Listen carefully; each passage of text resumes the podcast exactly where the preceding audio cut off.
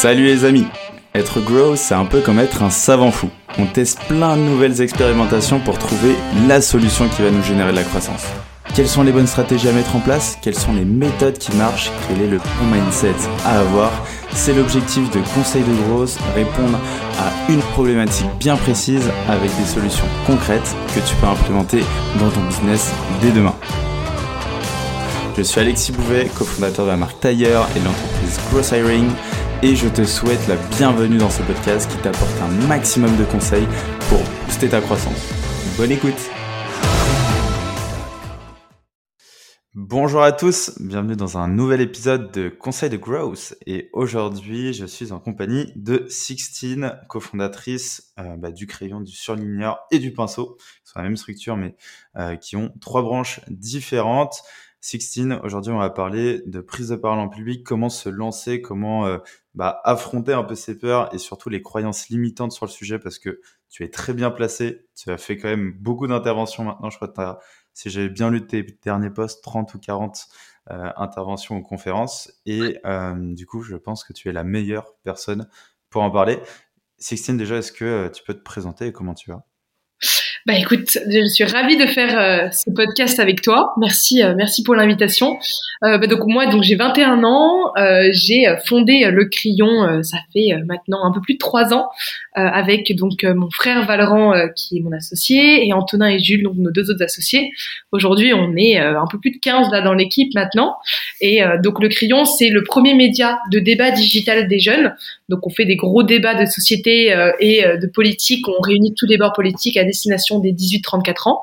On est principalement sur YouTube et évidemment tous les réseaux sociaux. Et à côté, on a développé donc deux agences. Une agence qui s'appelle Le Pinceau, qui est notre agence d'intelligence économique, de campagne d'influence, en gros toutes les grosses actions coup de poing pour mettre en avant une marque ou une entreprise sur les réseaux sociaux, avec ou non des campagnes avec des créateurs de contenu. Et à côté, on a donc Le Surligneur que je gère principalement, qui est notre agence de relations presse, relations presse, mise en relation et développement de la marque personnelle, principalement sur LinkedIn, où on écrit des posts LinkedIn. Voilà, pour résumer. Et puis à côté, évidemment, voilà, je, développe mes propres comptes sur les réseaux sociaux et puis je fais des, conférences comme tu n'as pas manqué de le souligner. Trop bien. Génial, bah, effectivement, là, dans ce que tu dis, en plus, toi, tu es en charge de toute la partie relations presse, personal branding, euh, du coup, dans la structure. Est-ce que tu peux euh, bah, nous expliquer justement l'importance de tout ça? Toi, tu as en plus 21 ans, donc euh, tu as commencé jeune, ou en tout cas, tu es rentré jeune dans le sujet. Est-ce que tu peux nous expliquer un peu l'importance de tout ça? Bah, c'est vrai qu'on on a tendance à oublier qu'aujourd'hui on est, quand même dans un monde et on grandit surtout dans une industrie avec les réseaux sociaux où il y a euh, du contenu et de l'information non-stop. En continu, ça ne s'arrête jamais et à, à une échelle beaucoup beaucoup plus grosse qu'il y a 10 ans. Et j'en parle même pas par rapport à il y a 30 ans. Et c'est vrai que euh, on a un taux de concentration notre génération qui est beaucoup plus faible qu'avant parce que tu vois tellement de choses passer que tu ne retiens plus rien. Et euh, aujourd'hui, le marketing passe principalement par les réseaux sociaux quand tu veux toucher en tout cas les cibles comme notre génération ou euh, même aujourd'hui même même les CSP+ passent principalement sur LinkedIn. Donc c'est vrai que c'est on a trouvé ça crucial de se développer euh, là-dessus en termes d'image de marque parce que on part du principe que tu ne peux pas développer une entreprise ou une société un projet ou avoir un combat, qu'importe, si tu, tu, ne te mets pas en avant sur les réseaux sociaux, parce que faut partir du principe que plus on te voit, plus les gens penseront à toi au bout d'un moment, euh, que ce soit pour avoir des opportunités de business, euh, d'opportunités euh, voilà, de, de, gain de temps, euh, d'investissement, qu'importe. Et donc on s'était dit tiens on va faire, la stratégie de tester, de ben voilà, de développer nos comptes, de, parler au grand public de ce qu'on fait, de, des expertises qu'on a, des retours d'expérience pour aider les gens à gagner du temps. Et en fait on s'est rendu compte que ça nous fait gagner tellement plus vite de la crédibilité, de la visibilité et même à la fin des leads commerciaux parce qu'en fait les gens tout simplement voient ce que tu fais et entendre parler de ce que tu fais. Et c'est pas c'est pas plus compliqué et plus con que ça, hein, mais juste au début t'as l'impression que tout le monde, tu sais l'être humain on est tous un peu égocentriques, t'as l'impression que tout le monde est au courant de ce que tu fais, tout le monde est au courant des dernières nouvelles et en fait pas du tout. Enfin vraiment euh, quelqu'un lit un, typiquement un post LinkedIn, cinq minutes après t'as oublié le post LinkedIn que tu viens de lire, tu vois c'est mhm. tellement dans le, le, perpétuel euh, euh, chemin de l'information non-stop quand tu descends un feed, qu'en fait, si tu ne passes pas ton temps à publier, à mettre au courant les gens de ce que tu fais et donc à développer ton propre personal branding, c'est beaucoup plus compliqué en fait de faire scaler réellement ta boîte euh, parce que les gens, euh, bah, en fait, euh, s'ils n'entendent pas parler de toi, ils entendront parler d'autres gens. Et donc en fait, bah, tu misses un peu beaucoup d'opportunités là-dessus en fait. Trop bien. Et, et, du coup, ouais, en termes d'objectifs justement de ce personal branding, donc il y a un clair objectif business. Évidemment, on va justement parler de soi pour mettre en avant du coup les succès de la boîte, pour faire parler de la boîte, etc. Est-ce que tu as un objectif aussi personnel au final dans ce personal branding que tu crées au-delà du côté business? Je sais pas si tu vois ce que je veux dire. Oui, personnel, je, je sais indirectement parce qu'en fait de faire ça, ça te, c'est con, mais ça te donne beaucoup plus confiance en toi parce mmh. qu'en fait, au bout d'un moment, t'as pas le choix euh, d'être au niveau, c'est-à-dire que euh, quand tu l'es, euh, je, je n'en doute pas. Enfin, quand tu te mets en avant, je n'en doute pas que, que tu as le niveau, mais il y a aussi beaucoup de gens qui parlent, qui parlent beaucoup, qui agissent pas. Au bout d'un moment, tu t'en rends compte. Euh, mais en fait, l'avantage, c'est que ça nous pousse tout le temps à être au niveau, à être organisé, à, à se rappeler c'est quoi l'essentiel et c'est quoi les objectifs. Parce que quand tu le mets par écrit ou dans une vidéo sur les réseaux sociaux, qu'importe le sujet que tu traites et qu'importe ce que tu dis dedans, déjà de un, ça te permet toi-même de beaucoup mieux comprendre les choses et même parfois de, ré, de recomprendre des choses sur ton propre marché, ce qui est assez génial. Et en plus, t'as juste pas le choix de continuer à être au niveau parce que sinon, au bout d'un moment, les gens vont s'en rendre compte en fait. Donc c'est un peu comme si tu t'avais une, une, épée, une épée de Damoclès un peu au-dessus de toi constamment, mais en fait c'est bien parce que ça, ça te drive donc à titre personnel, ça, t'aide aussi beaucoup parce que ça te force à step up constamment. Donc c'est pas que donc même pour toi-même, euh, voilà, t'apprends des choses et t'évolues beaucoup plus beaucoup plus vite. Ouais, ouais, je suis entièrement d'accord avec toi. Il y a un enjeu de, en fait, tu fais une sorte de contrat avec toi-même en disant bah si je dévoile tout ça, c'est-à-dire qu'il faut que je le fasse et ça te met euh, une sorte de pression plus une réflexion de ce qui s'est passé euh, en retour d'expérience, qu'est-ce que je peux améliorer, tu une introspection en fait qui se crée quand même pas mal et que bah pareil tu peux communiquer autour de tes potes et justement bah c'est intéressant ce que tu dis justement cette euh, cette pression et, cette chose là que tu te mets. Est-ce que toi ça a été justement euh, difficile de prendre la parole euh, en public, de prendre la parole sur LinkedIn? Tu vois c'est pas forcément facile quand on est jeune, on se sent pas forcément légitime. On a souvent ce syndrome, on l'entend tout le temps, le syndrome de l'imposteur. Mais en vrai, c'est bah, vrai, hein, on est, qui on est pour poster sur LinkedIn et s'exprimer. Comment tu l'as vécu toi et quels sont justement ce que tu en penses aujourd'hui? Bah, moi, je l'ai, euh, je l'ai plutôt très bien vécu, et euh, c'est pour ça que j'en fais même un peu une mission personnelle de, de, de montrer l'exemple pour pousser les femmes à le faire, parce que avant que je le fasse, j'entendais énormément d'a priori de le fais pas, tu vas te faire critiquer, que ce soit sur ton physique ou euh, par, des hommes un peu machos, enfin vraiment, mais que des que des choses négatives que j'entendais sur le fait que je devais me mettre en avant venant de femmes. Beaucoup d'hommes me poussaient à le faire, mais beaucoup de femmes me disaient fais attention. Donc j'ai testé. Après, moi, je suis quelqu'un qui m'en fiche beaucoup du regard des autres, c'est-à-dire que venant de gens que je ne connais pas, ça ne m'atteint profondément pas, et sinon d'ailleurs je me serais même pas lancée à la base. Euh, mais euh, mais c'est vrai que c'est vrai que les, les gens, il y a beaucoup de il y a beaucoup de gens euh, bienveillants bien sûr, mais il y a quand même quelques personnes qui peuvent être assez nocives. Sur LinkedIn, t'en verras pas beaucoup.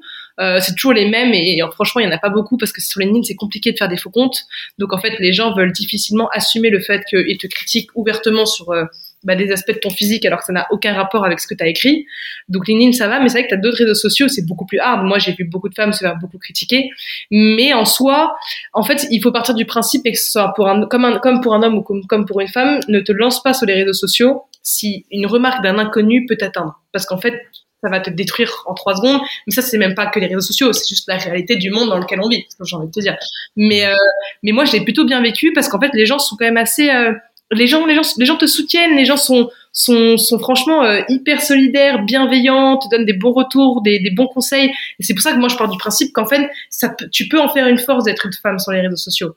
Parce que si tu t'en fiches justement de ce regard de gens que tu ne connais pas, tu vas te concentrer que sur le fait d'être la meilleure version de toi-même constamment. Et donc en fait, tu vas faire en sorte que les gens ne pourront pas te critiquer parce qu'ils n'auront pas des vraies armes utiles pour te critiquer. Parce que pour te critiquer sur ton physique, que ce soit pour se faire un compliment en mode ah elle réussit parce qu'elle est belle ou ah regarde ce qu'elle dit elle est complètement crétine parce qu'elle ne ressemble à rien. À la fin ça revient un peu à la même chose. Et en fait la personne se dessert elle-même en te critiquant. Donc si tu passes ton temps à t'en foutre et à te battre parce que justement tu te dis je suis une femme donc il faut que je montre que bah en fait je vaux largement le coup et que je j'ai peut-être une expertise sur laquelle je peux ouvrir ma bouche bah à la fin les gens sont encore plus bienveillants justement. Et quel est justement cet état d'esprit que tu arrives à te mettre? Quel est le schéma de pensée que tu vas avoir? Pour te dire justement je m'en fous du regard des autres tu vois parce que en vrai c'est assez compliqué tu vois euh, je pense qu'il y a beaucoup de gens qui adoraient euh, tu vois s'en foutre du regard des autres. Après il y a un schéma de pensée qui va être assez précis. Quel est le tien euh, par exemple pour te dire voilà je sais pas cette personne m'a attaqué je m'en fous parce que quel est un peu ton, ton raisonnement? Bah, il faut que tu te dises que il y aura de un toujours des gens pour te critiquer. Et généralement ceux qui te critiquent ce sont des gens qui sont jaloux ou qui sont eux-mêmes mal dans leur peau. Enfin c'est très connu hein, la, mmh tu reproches aux gens tes, tes propres tes propres insécurités et faiblesses. Donc j'ai envie de dire c'est souvent le reflet de, de même. Et puis souvent quand, quand tu exposes un, un propos pertinent ou, ou quelque chose à célébrer, souvent les gens si ça les énerve, c'est parce que tu leur mets en face leur propre réalité que eux ne font peut-être pas quelque chose d'intéressant dans leur vie aussi, tu vois. Donc ce sont mmh. les gens haineux sont toujours les gens les plus frustrés. Ça c'est une mmh. chose très simple, surtout parce que quand tu connais pas quelqu'un, le mec a aucune raison d'être énervé contre toi. Tu ne le mhm. connais pas à la base, tu n'as même pas de lien émotionnel avec la personne. Faut que tu te dises, tant que toi, tu as ton entourage, ton cercle 1, ton cercle 2, tes proches qui sont là, tant que eux ne te disent pas, OK, là, c'est pas bien, là, tu devrais t'améliorer là-dessus, là, tu vois, tant que eux ne te calibrent pas qu'il y a quelque chose qui faudrait changer, venant d'un inconnu qui te reflète juste ses propres frustrations, il faut que tu t'en foutes, quoi. Mais c'est comme dans la vraie vie, t'as un mec dans la rue qui passe et qui t'insulte. Ça peut pas te toucher si tu connais pas le mec, tu vois. Parce qu'en fait, le mec lui-même est mal dans sa peau. Et en fait, une fois que t'as vraiment compris ça et que t'arrives à te dire, ok, mais en fait, je m'en fous parce que je le connais pas, j'ai aucun lien émotionnel avec, t'arrives beaucoup plus à te, détacher du reste. Mais euh, et puis tu prends en fait, en fait c'est un cercle euh, vertueux parce que tu prends au fur et à mesure confiance en toi encore plus quand tu grossis. Euh. Si tu n'avais pas confiance en toi à la base, et puis au bout d'un moment, euh, tu as atteint un stade où en fait tu t'en fiches du regard des autres parce que tu as assez confiance en toi, parce que as assez, tu t'es assez prouvé envers toi-même ce que tu valais et, que tu as bien raison de faire ce que tu fais. Tu vois. Au bout d'un moment, tu t'en fous de ce que les autres disent. Ouais, c'est trop bien. Il y, a deux trucs là que je retiens qui sont trop cool. Là, c'est euh, bah, déjà de un, tu vois, si on a nos proches qui effectivement nous disent quelque chose, bah là, il faut quand même le prendre en compte parce que c'est ceux qui sont le cercle 1, le cercle 2, et faire attention parce que eux, ils veulent que ton bien et en fait, ils vont être là pour te guider. Ou au final, bah, un inconnu, bah, t'as raison, tu vois, il te connaît ni Dev ni Nadan, et bah voilà, il n'y a, y a, pas forcément de raison euh, spécifique là-dessus où ça peut pas t'atteindre. Et euh, le deuxième truc, je crois que je l'ai oublié, mais tu, c'était quoi la dernière phrase que tu m'avais dite? Euh, sur le fait que euh, au bout d'un moment quand tu as assez confiance en toi tu t'en fous du regard des autres. Exactement c'est ça. En gros tu crées pour moi tu crées une sorte de socle euh, qui fait que bah en fait tu as validé des paliers. C'est comme si tu étais sur un, dans un jeu vidéo tu vois au début tu es tout en bas de l'échelle tu es au niveau 1 bah tu sais pas trop t'as pas trop confiance. Tu arrives tu vois à 2 3 niveaux du boss. Bah tu vois là tu as beaucoup plus confiance. Tu es beaucoup plus bah tu sais qu'il y a tous ces niveaux là que tu as passé ça c'est déjà ancré en toi. C'est déjà en toi et ça, personne peut les démonter, défoncer. C'est, ta base, c'est ton entièreté. Et c'est vrai qu'au final, plus tu le mets en avant, plus j'ai l'impression qu'on construit, on arrive à prendre cette confiance et on construit justement ce, socle-là. Ouais. Et puis surtout, juste pour rebondir sur ton syndrome de l'imposteur, moi, je mhm. pense du principe qu'en fait, depuis toujours, et d'ailleurs jusqu'à la fin de tes jours, tu seras toujours légitime et illégitime pour, euh, pour, pour des gens. C'est juste, plus tu évolues et plus tu avances dans la vie, plus tu mets ta barre de légitimité plus ou moins haute en fait en fonction des critères que tu mets euh, là-dessus. Mais en fait, il y a moi quand les gens me disent je, je veux pas, pourquoi je, moi j'aurais le niveau pour prendre la parole et, et, parler sur un sujet. Mais en fait, déjà à ce moment-là, tu es déjà hyper légitime. Il y a déjà énormément de gens que tu pourrais aider qui auraient envie de t'écouter et auprès de qui t'apprendraient beaucoup de choses. Juste plus t'évolues, peut-être qu'un jour tu arriveras à apprendre des choses à Elon Musk. C'est sûr que quand tu commences, si tu vises quelqu'un comme Elon Musk, d'accord. Peut-être que plus tu évolues, peut-être qu'un jour tu seras légitime à être écouté par Elon Musk. Mais au moins, dès que tu commences, si déjà tu te poses la question ah peut-être que je pourrais écrire sur les réseaux, je pourrais parler de telle ou telle chose, déjà là à ce moment-là, tu as déjà beaucoup de choses à apprendre à beaucoup d'autres gens. Et ça, c'est vrai que les gens se mettent beaucoup en frein de maintenant, j'ai pas encore fait X millions de chiffres d'affaires, j'ai pas X euh, abonnés pour me lancer, je suis pas experte depuis tant d'années. Ça veut rien dire en fait, ça veut complètement rien dire. Et c'est d'ailleurs ce que l'entrepreneuriat prouve au quotidien avec des, profils qui parfois n'ont même pas fait d'études et pourtant qui, qui réussissent brillamment ce qu'ils font.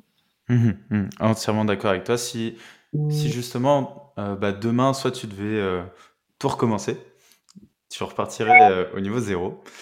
Qu'est-ce que tu mettrais euh, en place? Quelles sont les actions justement que tu mettrais en place pour bah, justement euh, prendre la parole en public, commencer à gravir un peu tes échelons, partager avec des personnes, proposer du contenu? Quelles seraient les étapes que tu mettrais en place?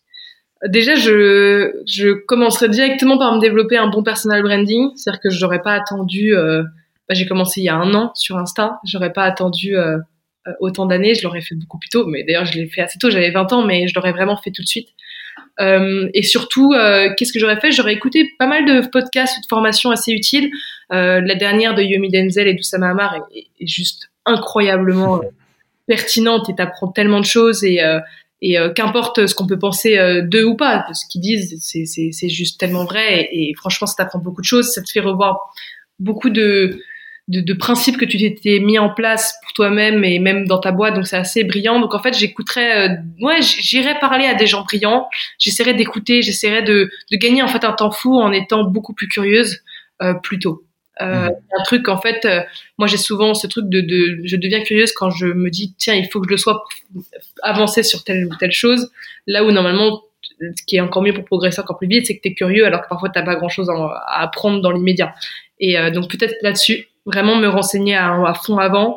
Et, euh, et puis si je dois recommencer à zéro, je me concentrerai peut-être que sur un seul un seul réseau social plutôt que d'essayer de, de tous les faire en même temps.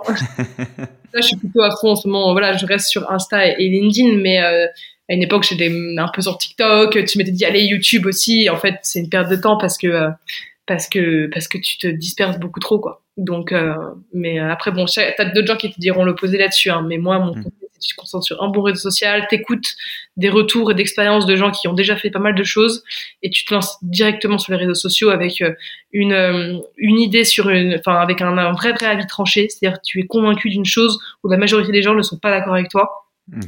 Tu développes, euh, tu développes ton contenu autour de ça, en fait.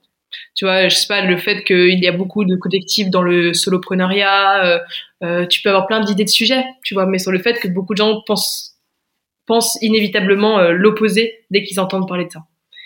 C'est comme ça qu'en fait, tu arrives à vraiment construire une communauté autour de ça sur les réseaux sociaux. C'est vraiment trouver euh, une solution sur une insuffisance de marché. Si je peux le résumer en une phrase.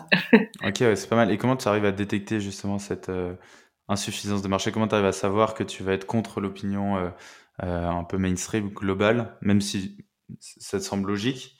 Est-ce que tu as des indicateurs qui vont te dire est-ce que c'est en regardant des posts, en échangeant avec des gens? Bah. Euh...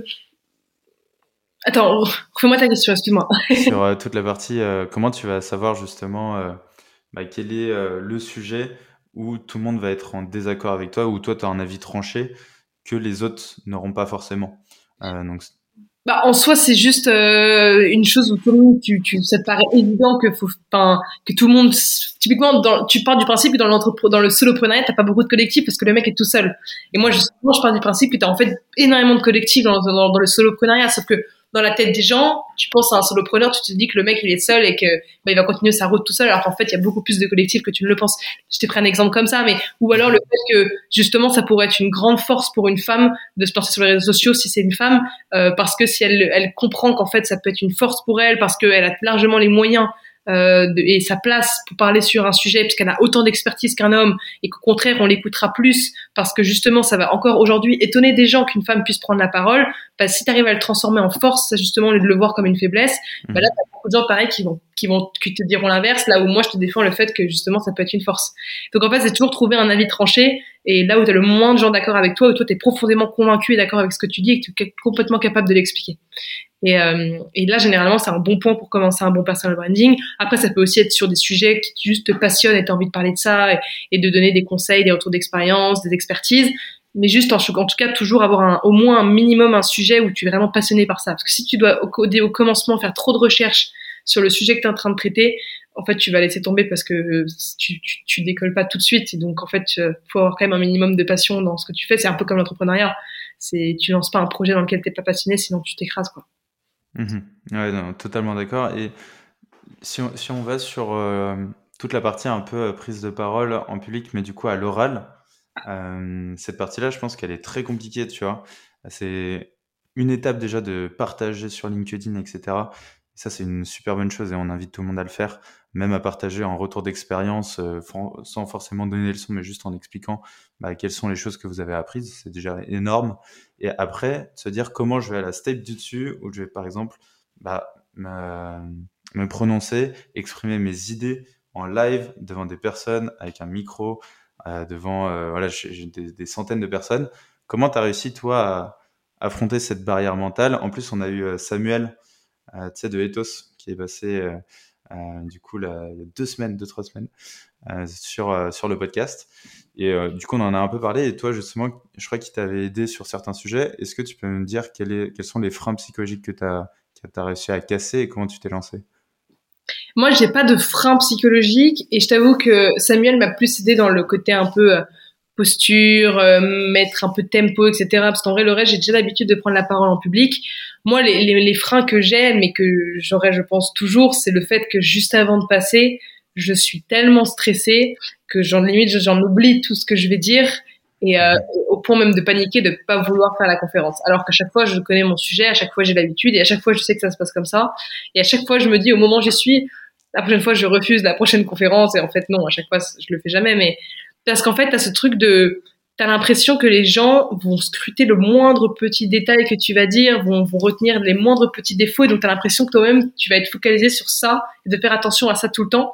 Alors que si tu vas en mode je m'en fous, parce que tu as conscience qu'en fait les gens vont retenir que 20 à 30% de ce que tu vas dire et que tu juste appuies sur des choses clés qu'ils doivent retenir, que tu as ton fil conducteur et que tu sais où est-ce que tu veux les emmener avec des bons exemples, t'as pas besoin d'être minutieux sur des petits détails qui servent à rien et surtout euh, surtout plus tu as l'air à l'aise plus tu as l'air euh, convaincu de ce que tu dis, plus les gens vont l'être eux-mêmes, alors qu'à la fin, ils vont avoir retenu vraiment que 20 à 30% de toute ta conférence.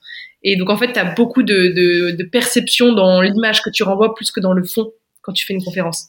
Euh, donc, euh, donc ça, quand on a conscience, ça te déstresse à chaque fois.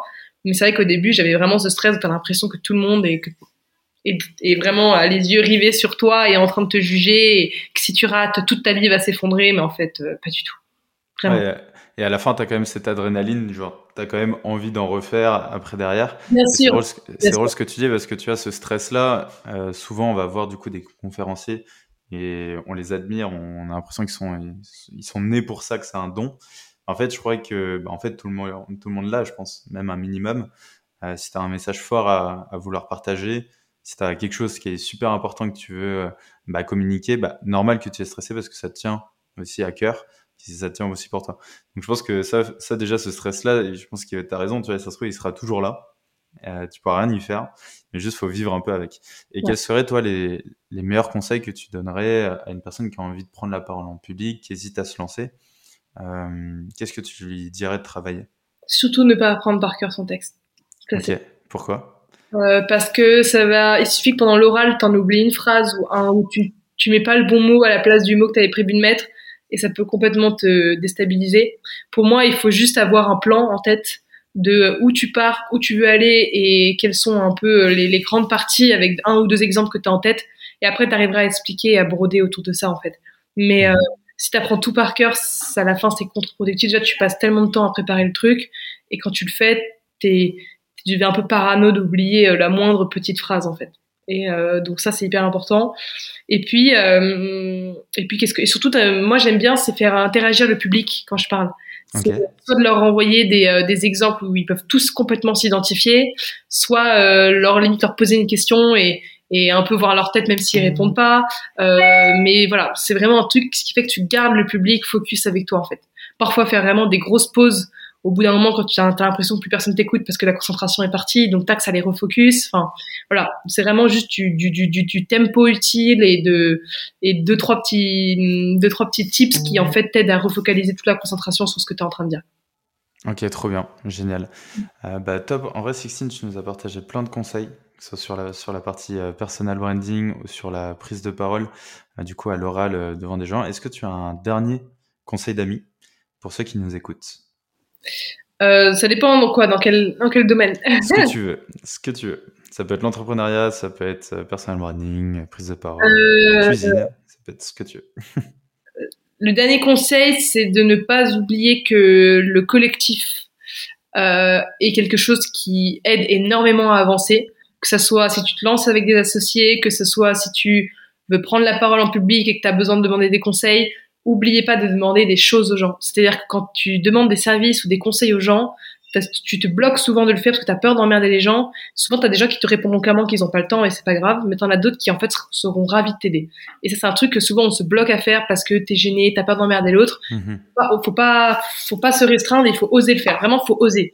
Ça, c'est vraiment le truc d'entrepreneuriat, c'est tu oses, tu vas tête baissée même si tu te foires, mais au moins tu en auras appris tellement et tu auras aussi rencontré des gens géniaux.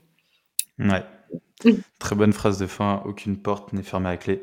Il faut juste euh, oser les ouvrir. Trop bien. Merci à toi, Sixtine. Bah, prends soin de toi et je te dis à très vite. Également. Salut, ciao.